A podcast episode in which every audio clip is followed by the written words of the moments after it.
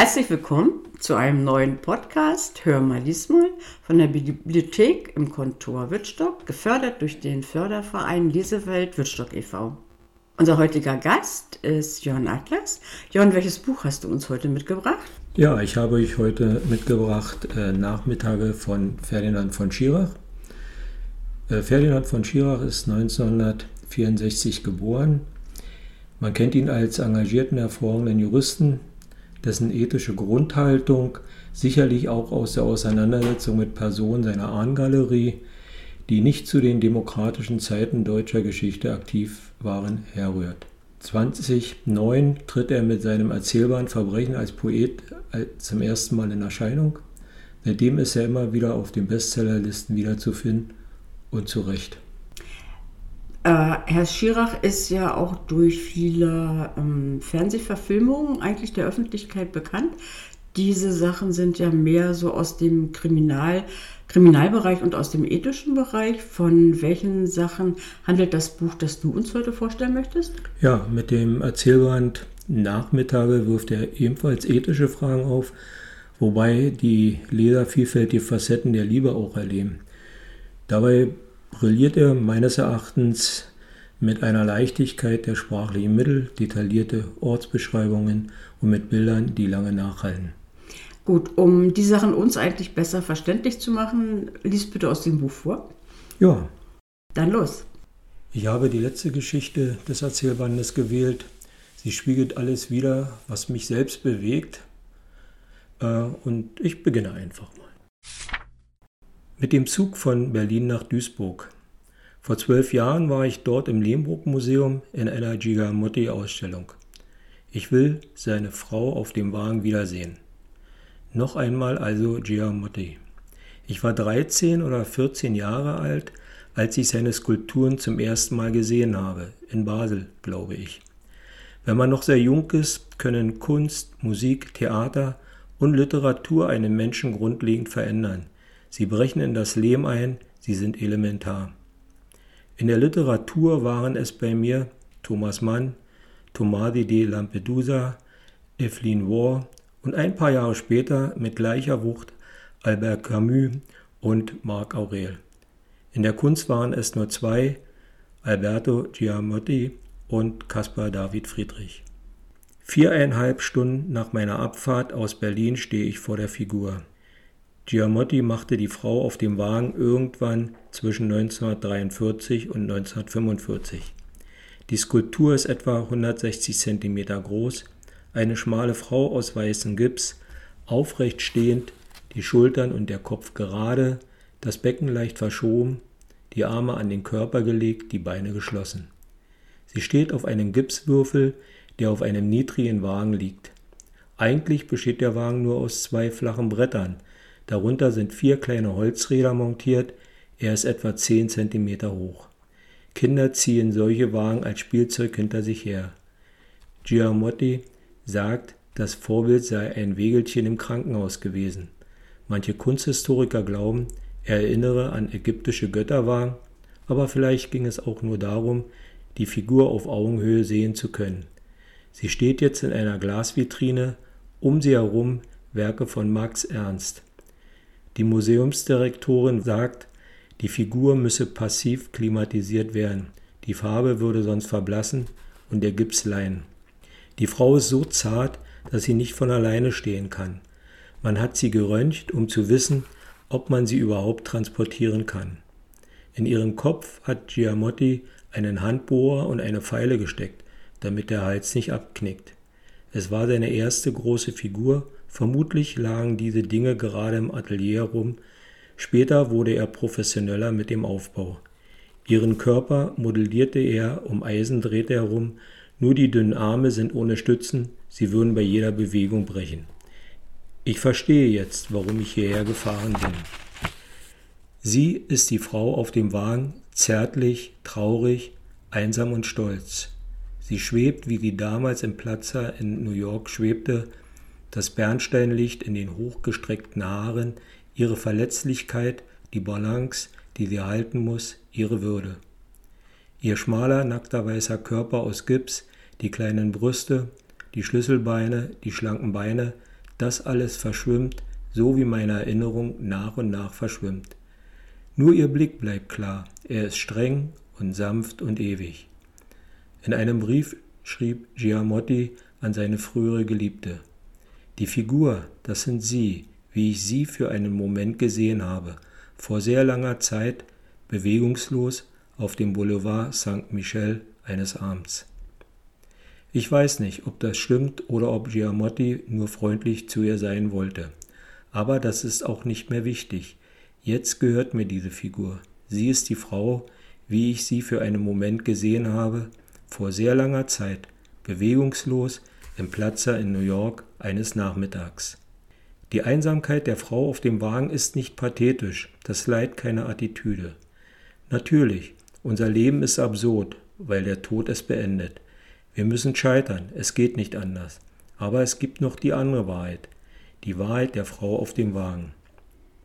Jetzt, dieser Moment, dieser Nachmittag, der nächste Morgen, der Blütenschimmer im Frühling, der Wind, der durch die Felder geht, die lautlose Schwüle im Hochsommer und das nasse Laub auf den Straßen im Herbst. Das alles bedeutet nichts ohne den anderen Menschen. Wir stehen nackt in dieser Welt. Die Erde ist ein kaum sichtbarer blassblauer Punkt im All. Die Natur ist kalt und feindlich. Aber wir sind Menschen. Wir teilen diese Einsamkeit. Sie ist es, die uns verbindet. Wir wissen voneinander, hat sie gesagt.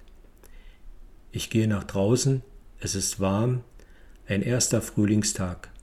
Hinter dem Museum ein Park mit Skulpturen, die ich nicht verstehe.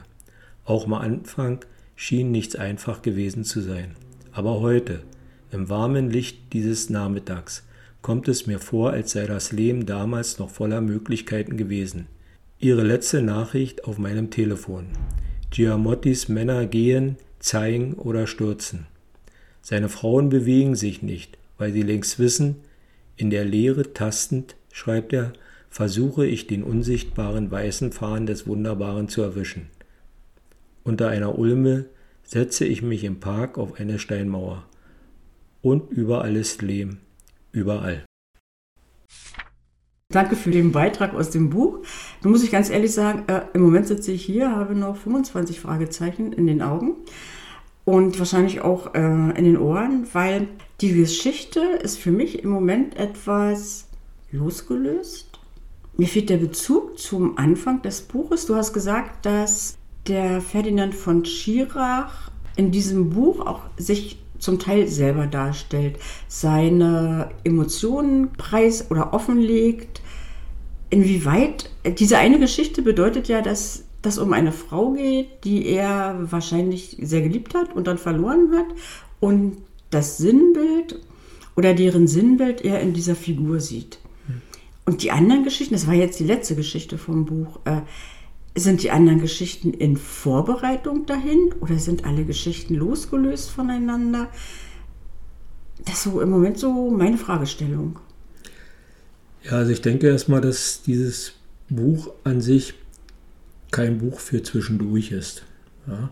Selbst wenn die Geschichten mitunter in kurzen Umfang kamen, äh, haben sie doch eine Tiefgründigkeit, äh, wo es dann auch mal erlaubt ist, das Buch wegzulegen und darüber über sein eigenes Ich nachzudenken. Ähm, jede Episode hat einen Ich-Erzähler, es wird auch darauf hingewiesen, dass äh, stark biografische Züge Ferdinand von Schirachs eine Rolle spielen, wobei es nicht so ganz eindeutig immer zu verifizieren ist, ist es wirklich Ferdinand von Schirach, der das so erlebt hat. Äh, Im Grunde genommen, also als ich alle 26 Kapitel gelesen habe, habe ich gesagt, das muss eine Pflichtlektüre für Philosophie und Psychologie Studierende sein. Ähm, weil wenn der Titel Nachmittage bedeutet, habe ich überlegt, ja, woher Nachmittage, warum nicht morgen, warum nicht Abend? Ich glaube, das soll der Auslöser sein, einfach dieses wegzudrücken, nicht die Tageszeit, sondern die Zeit an sich. Wir sind endlich in diesem Leben. Äh, Ferdinand von Schirach wirft das in diesen anderen Geschichten auf. Ich habe die letzte Geschichte gewählt, äh, um einfach mal neugierig zu machen, was passiert in den ersten 25, wobei die Beantwortung deiner Frage, es ist keine aufbauende, äh, sind keine aufbauenden Geschichten, sondern jede Geschichte steht für sich selbst. Also hat jede Geschichte für sich einen eigenen Inhalt und eine eigene Erklärung oder ein eigenes Ziel, um einfach eine Sache darzustellen. So ist es. In dem Letz oder in dem Kapitel, welches du vorgelesen hast, fand ich jetzt, da wurden ja Künstler, ob Schriftsteller oder Bildhauer genannt, muss ich jetzt, um alle Sachen zu verstehen, eine besondere, noch ein Handbuch neben mir haben, um vielleicht zu wissen, äh, der Künstler, der jetzt diese Skulptur erschaffen hat, äh, muss ich mich damit beschäftigen oder reicht es einfach aus, dass ich die Sachen so hinnehme, wie sie mir jetzt erzählt werden in dem Buch? Genau, also ich, äh, ich würde also ich nehme es einfach so hin, weil ähm, natürlich reizt es einfach mal ähm, nachzulesen, warum der Autor, warum der Künstler. Ähm, ich denke, und das zeigt ja auch die Biografie Ferdinand von Schirach, er ist ein sehr vielschichtiger Mensch. Also wir wissen, er ist Jurist. Er hat sich äh, 2009 zum ersten Mal mit einem Erzählband an die Öffentlichkeit gewandt. Seitdem sind seine äh, Werke auch immer wieder in den Bestsellerlisten und ich glaube, dass ähm, er auch im Bereich der Kunst sehr vielschichtig ausgerichtet ist. Äh, für mich äh, sind manche Autoren, die ich jetzt in dieser Geschichte vorgelesen habe, ebenfalls kein Thema. Ich glaube, das muss es auch nicht sein. Ähm, sicherlich reizt es dann zu recherchieren, warum, äh, wer ist das, warum äh, vielleicht Ferdinand von Schirach. Aber das ist, glaube ich, nicht für das Verständnis des Buches und für die einzelnen Kapiteln äh, notwendig. Meine Wahrnehmung, und so bin ich auch äh, beim Weglegen dieses Buches rausgegangen, mit dem Tiefgang. Also ähm, was sagen ein, die einzelnen Worte? Mitunter ist es nicht das Kapitel, sondern äh, das eine Wort, also wenn ich jetzt zum Beispiel nur an das Ende dieses Kapitels, welches ich vorgelesen habe, Leben ist überall, überall. Äh, das ist für mich schon mal ein Anreiz, äh, darüber nachzudenken, ist wirklich Leben überall und in welchen Facetten erscheint uns dieses Leben. Also vielleicht bin ich auch der Typ, also ich, ich brauche nicht den großen Zusammenhang, sondern mir reichen mitunter die kleinen Töne. Also ich denke, in der Musik ist es ja ähnlich. Es ist nicht das große äh, Orchesterwerk, was vielleicht ist, sondern es ist nur die eine Sequenz, äh, die in, eine Rolle spielt. Oder in einem Bild würde mich vielleicht ein ganz großes Bild erschlagen. Äh, nehmen wir nun mal die Mona Lisa. Viele gucken nur auf die Augenbrauen, die nicht vorhanden sind. Oder nur das Lächeln. Also deshalb sage ich, es muss nicht immer das Gesamtwerk sein, sondern die Anregung, einzelne Elemente jedes Kunstwerkes zu nehmen und aus seiner Sicht dann auch sich damit auseinanderzusetzen, sich zu erfreuen.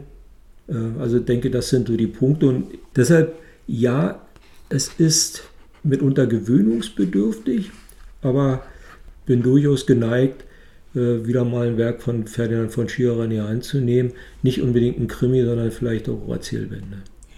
Gut, also so wie ich deinen Worten entnehmen kann, ist so dieser Titel nachmittags nicht ja. einfach nur äh, am Nachmittag zu lesen, sondern es ist sehr tiefgründig mhm. und wer dieses Buch zur Hand nimmt, sollte sich einfach Zeit dafür nehmen. Bei der Auswahl des Titels hat da irgendwas eine besondere Rolle gespielt oder hat irgendjemand zu dir gesagt, oh, das kann man mal lesen, musst du mal ausprobieren oder? Na, ich habe einen Impuls bekommen und äh, war dann geneigt zu sagen, okay, wenn dieses Buch dir empfohlen wird, dann lies es einfach. Und es hat Lust nach mehr geweckt. Also wie gesagt, bin sowieso derjenige, also für mich kurze Geschichten, weil äh, sehr lange sind mitunter ermüdend, auch wenn sie einen guten Inhalt haben. Äh, und ich nicht der schnelle Leser bin, sondern äh, nicht wegen der Fähigkeit, sondern weil ich wirklich versuche, in jeder Zeile und was dazwischendurch noch steht, was man nicht sieht, äh, zu erschließen, mir Gedanken zu machen.